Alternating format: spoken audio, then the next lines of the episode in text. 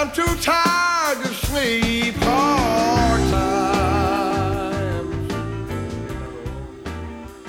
El invitado que tenemos ahora mismo en el estudio de LGN Radio es mucho como este tema de Watermelon Slime, el hombre tranquilo, un hombre tranquilo, nada más y nada menos que un conocido de esta casa, eh, amigo de hace mucho tiempo, Salomón Aguado, alcalde de Pinto por el Partido Popular. Muy buenos días, Salomón. Muy buenos días, Chus. Encantado de estar una vez más aquí con vosotros en, en LGN. Eh, es la verdad que una satisfacción volver a volver a esta casa y como dices, volver, vol- volver pero como alcalde de Pinto. Eso es. La verdad que una satisfacción. Diplomado en Ciencias Empresariales por la Carlos III, premio al mejor expediente académico, profesor de Economía Financiera y Hacienda Pública en la Facultad de Ciencias Económicas de- y ahora alcalde de Pinto. ¿De dónde saca tiempo Salomón Aguado que nos va a dar el secreto? Estén atentos, escuchen este podcast porque más de uno vamos a tener que escucharlo y reescucharlo. Pues eh, eh, eh, no, hay, no hay secreto, es estirar la, la jornada laboral por encima de Oye, la... pero no me digas que eres del club de las 5 de la mañana. No, no, de, de, de madrugar de las 5 de la mañana, no. Pero si de Alargar la noche. Pero si de- hay que acostarse a las 5 de la mañana trabajando, sí, soy, soy más soy, soy más vespertino. Lo, fíjate, es- es- esto es... eh, eh, yo empecé eh, estudiando formación profesional en, en Valdemoro y a partir de, de tercero, lo que era primero de FP2, eh, empezamos a, a dar clase por la, por la tarde. Entonces, los tres años de FP por la tarde... Acabando a las 10 de la noche, por ahí. Acabando a O- nueve y media. nueve y media. nueve y media. Luego en la universidad, em- empresariales en la Carlos III en Getafe, también, te- también era de, de turno de tarde, de, de 5 a, de 5 a 9. Actuariales, que lo hice en Colmenarejo, también la Carlos III, era en horario de tarde. O sea, Eh, claro, con lo al cual, final- al final, vas acostumbrando tus ritmos de trabajo más al, al horario vespertino y de hecho, pues eh, tengo con, con mis compañeros, con mis colaboradores, llegan una hora a la que, pues eso, pues 8, 9, 10, eh, que ellos ya están con las pilas fundidas de todo el día y, y yo estoy eh, en, en plena actividad, con lo cual le dice, oye, pues es que esto no son horas, tío. Bueno, pero hay que trabajar, hay que hacer... No, no, no, no, es que no podemos seguir estos ritmos, no podemos seguir esto, eh, estos ritmos. Pero bueno, eh, la verdad que, que con mucha ilusión y con muchas ganas eh, el trabajo do- del, del Ayuntamiento de Pinto y sin olvidar que, que acabamos de empezar el curso académico. Eso te quería comentar que, bueno, hace apenas después, desde el día 24 de septiembre para acá, han pasado ya los famosos 100 días, ¿no? Que tienen los gobiernos eh, que inician la legislatura, eh, que han salido de las urnas e inician la legislatura, se les, se les, eh, concede, digamos, por llamarlo de alguna manera, 100 días de respeto eh, donde pues bueno estos gobiernos empiezan a, elaborar los planes que tienen para la ciudad, empiezan a, a- desgranar en la medida que te dan los 100 días, que tampoco es un, tiempo excesivo, pero sí que tienen ese tiempecillo, esos tres meses para intentar desgranar lo que han plasmado en sus, pro- en sus, en sus programas. Entonces te voy a pedir, Salomón, que me hagas un resumen de cómo han sido los 100 primeros días de gobierno en Pinto. Pues estos 100 primeros días han sido muy intensos. Muy intensos para el, para el equipo de, de gobierno del Partido Popular, con Pinto Avanza, y eh, porque pues, según llegamos empezaron a, a surgir diferentes, diferentes problemas, di- diferentes eh, cuestiones que estaban sin resolver, sin afrontar, y fue del- de las primeras cuestiones que, que queríamos hacer, eh, que teníamos, estamos en la obligación de hacer como equipo de gobierno, pero sin perder una, una perspectiva, un objetivo. Es decir, nuestro objetivo era, y así lo manifesté en la, eh, en la sesión de investidura, que esta es la legislatura del diálogo, del consenso, participación, es decir, no por, no por el hecho de ser el, el alcalde o del equipo de gobierno tomar las decisiones de forma unilateral, sino hacer partícipes en la medida de las posibilidades al resto de la corporación o a los, a los vecinos de Pinto de la vida política eh, pinteña. Eso, eso lo, por decirlo de alguna manera, eso está presente en todas, en todas las áreas de, de gobierno de, del nuevo, del nuevo equipo de gobierno de- del ayuntamiento del ayuntamiento de Pinto. Y nos hemos puesto en marcha a, a- trabajar arrancando eh, proyectos que, que creíamos no que creíamos no que estamos convencidos que eran imprescindibles. Ojo y muchos de ellos que no son una propia responsabilidad o competencia del ayuntamiento de Pinto como por ejemplo es las las urgencias en, en Pinto, la, la apertura de, la, de las urgencias del punto de atención continuada con servicio con servicio médico.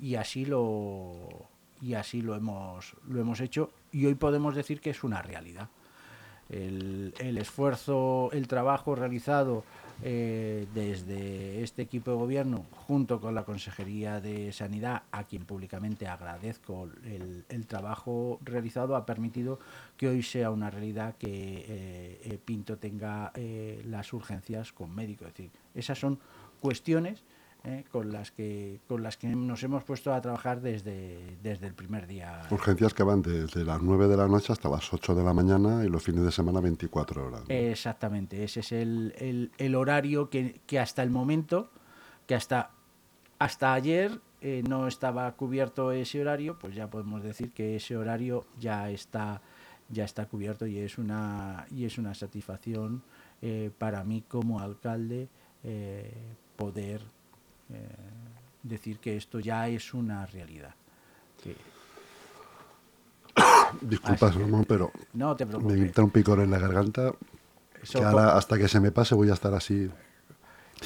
Quería hablar contigo también sobre la cesión de parcelas para el apeadero de la Tenería, que está en marcha ya. Sí, sí, esta, esta es otra de las cuestiones. De hecho, eh, remití una carta a la, a la directora de, de ADIF, que es el, pues, la, Administración de, Infraestructuras Ferroviarias, eh, quien, se encargaba, quien se encarga de esa construcción, solicitándole una reunión en base a varias cuestiones que nos, que nos importan en Pinto. La, principal de ellas, la construcción del, de la estación apeadero en el barrio de la Tenería, que es una infraestructura de transporte que llevamos más de, de 20 años eh, pidiendo y reclamando. es que los vecinos de Pinto, es que está proyectada en el Plan General de Ordenación Urbana que se aprobó en 2001 y está estamos, bien, y ¿eh? estamos en, 2000, en 2023. Pues bien, eh, lo que se ha hecho es eh, ceder tres parcelas de, de forma, de forma temporal, es una expropiación temporal, para, por una parte, son dos parcelas para el acopio de, de material y una tercera en la que se va a hacer la entrada a lo que es la, el apeadero. Ya en su momento se habían cedido las parcelas la- las parcelas donde va la propia construcción y estas son las parcelas necesarias para realizar las, las obras. El procedimiento está en licitación, es previsible según lo que nos, lo que nos indicaron los técnicos de, de ADIF que en este que en este trimestre se adjudique y que de forma inminente en 2024 comiencen las obras del, de la, de la estación apeadero de la Tenería de, de Pinto y con un plazo de ejecución de 22 meses, con la prórroga o propina, como decían ellos, pues eh, es, es muy probable, todo indica que en 2026 eh, la estación de la Tenería será una realidad. Y los trenes, por fin, después de 25 años desde que se proyectó, pararán en la Tenería en Pinto. Entonces, para mí es una satisfacción haber podido trabajar e impulsar aún más que eso sea una realidad. Con lo cual, ahora como, como ayuntamiento estamos muy pendientes de que efectivamente se cumplan los plazos y que no haya nuevamente más retrasos. Más como- demoras, Más claro. retrasos, más demoras o cancelaciones como las ha habido en el pasado.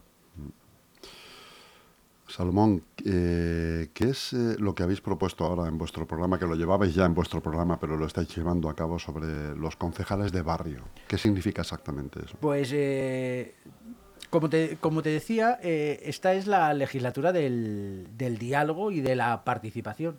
¿Y qué mejor forma de diálogo y participación haciendo eh, que lo cre- creando la figura de un concejal cuya, además de sus delegaciones eh, sectoriales, eh, tenga una eh, relación directa con sus, con sus vecinos. Y eso es, esas son las, las concejalías, las concejalías de barrio, que eso es lo que, lo que ponemos en marcha mañana. Eh, por primera eh, por primera vez es lo que es lo que vamos a hacer es una desconcentra- es una descentralización del- de la atención del equipo de gobierno hacia la ciudadanía y por eso se han creado eh, cuatro eh, cuatro grandes cuatro grandes áreas eh, hemos dividido el, el municipio en, en cuatro áreas Eh, por una parte los eh, los nuevos desarrollos de la de las tenerías la tenería 1 y tenería 2 eh, que estarán que estarán en el, en el edificio de la biblioteca Javier La Peña, cuya responsable pues será nuestra compañera Verónica Castellano. Luego tenemos el barrio de Parque Europa, eh, el Prado Los Pitufos, eh, que, tiene, que tiene la sede en, el edificio de servicios técnicos, en la calle Italia, con Víctor Alonso. En el barrio de Las Cristinas, eh, La Cristina, perdón, Buenos Aires y Parque Éboli, que estará en el edificio Miguel Ángel Blanco, está María Jesús Pérez, Chus, y en la zona centro, en la Casa de la Cadena, pues eh, el que también es concejal de Hacienda, eh, Mario Gutiérrez. Es una forma de, como te decía, de mejorar el, diálogo y la participación y que los vecinos y las asociaciones tengan un punto de, de referencia. Por eso todos lo, el primer y el tercer martes de mes, de 5 a, a 7, estarán atendiendo presencialmente y bueno, pues a través Los de- concejales los de concejales turno. eh, de barrio estarán, estarán ahí eh, atendiendo a los vecinos, recibiendo a los vecinos que quieran pues eh, comentarles todas las cuestiones relativas eh, al barrio y ellos serán los responsables de, canali- De de canalizarlo Eso y es. de hacer ese ese seguimiento es algo eh, que creemos eh, importante para, para mejorar, para acercar la vida del, del ayuntamiento a, a nuestros vecinos de Pinto. Sabemos que Pinto tiene varios frentes abiertos, pues eh, bueno, pues el, el vertedero, por ejemplo, es uno importantísimo que lo lleva arrastrando hace muchos años, la vivienda es otra. Pero ¿qué, mm, qué prioriza después de estos 100 días el alcalde de Pinto, eh, al margen de todo lo que hemos hablado ya? ¿Qué es lo que tiene en mente él como más eh, apremiante? En mente tenemos tres, tres cuestiones. Es decir, fundamental y sobre, sobre todo es eh, una idea. Recuperar el orgullo de ser de Pinto, de vivir en Pinto. Lamentablemente, después de ocho años de gestión que no, que no voy a calificar ahora porque no, no es lo que me corresponde, de gestión mejorable en cualquier caso, eh, los vecinos eh, sienten que la ciudad, o mejor dicho, la ciudad no está a la altura de lo que los pinteños se merecen. Entonces, la idea fundamental es eso, que los vecinos de Pinto se sientan orgullosos, que recuperen el orgullo de ser pinteño, de vivir en Pinto y de que Pinto sea una ciudad eh, que ya es buena para vivir, pero que lo sea aún mejor. Entonces, pues para eso recuperar pues la, mejora de la limpieza viaria, jardinería recogidos eh, de, recogida de residuos sólidos urbanos, esa es una de las cuestiones. El mantenimiento de la ciudad. En, en- en definitiva, el, mantenimiento de la ciudad, esa es una de las cuestiones que nos, que nos preocupa. Luego, eh, en la que estamos haciendo énfasis es en seguridad. Ya planteamos una serie de medidas eh, convocando la, la Junta Local de, de Seguridad y hay que ponerla en marcha porque es necesario incrementar el número de, de efectivos en, la, en, las calles. Y luego eh, nuevas, nuevas infraestructuras, eh, mejora de parques y jardines. Esos son, por decirlo de alguna manera, los tres ejes en los que está, estamos trabajado, trabajando de forma general todo el, el equipo de gobierno con esa idea de recuperar, de recuperar Pinto. De recuperar Pinto, de recuperar, por ejemplo, el Centro Municipal de Cultura. El CMC eh, está... Que llevaba 14 o 15 años. 14 cerrado, años ¿no? lleva, lleva cerrado y que pues las obras eh, ya finalizaron y estamos eh, urgiendo a la Comunidad de Madrid y a los técnicos municipales para que de una vez por todas, y estoy convencido que será una realidad este, este mes de octubre, la recepción y vamos a recuperar la posesión de este edificio que lleva 14 años, 14 años cerrado. Pues una vez que lo recuperemos, eh, pues eh, hay que eh, dotarlo de, de, de infraestructuras de- de la red de comunicaciones, de mobiliario, de darle un uso, pero queremos que el Centro Municipal de Cultura, el CMC, sea motor de la vida eh, social y cultural de nuestro, de nuestro municipio, de nuestro Pinto, en la, en la zona centro, y en eso es una de las cuestiones que queremos, como te digo, recuperar. Entonces son, son muchos los frentes abiertos, pero con una idea y una filosofía clara. Hay que recuperar el diálogo y la participación de los, de los vecinos para hacer lo que ellos necesitan, para dar respuestas a sus soluciones y que los pinteños se sientan orgullosos de su ciudad. No quiero entretenerte mucho más, Salomón, pero es verdad que tampoco quiero que, que abandones LGN Radio mm, sin que me des tu opinión sobre todo esto que estamos viviendo a nivel na- na- nacional sobre la investidura ¿no? y todo, todo lo, que, lo que está pasando. Pues eh, esta semana pasada hemos visto al candidato del Partido Popular, al presidente del Partido Popular, Alberto Núñez Feijó, presentándose a todos los, los españoles en el Congreso con un programa de gobierno serio, con, una, con un proyecto de futuro para España y para los españoles. Y enfrente hemos tenido, o mejor dicho, hemos, no hemos tenido al, al presidente del gobierno en funciones, que ha preferido no dar la cara, que prefiere mandar a sus emisarios a Bruselas a negociar con un prófugo de la, de la justicia.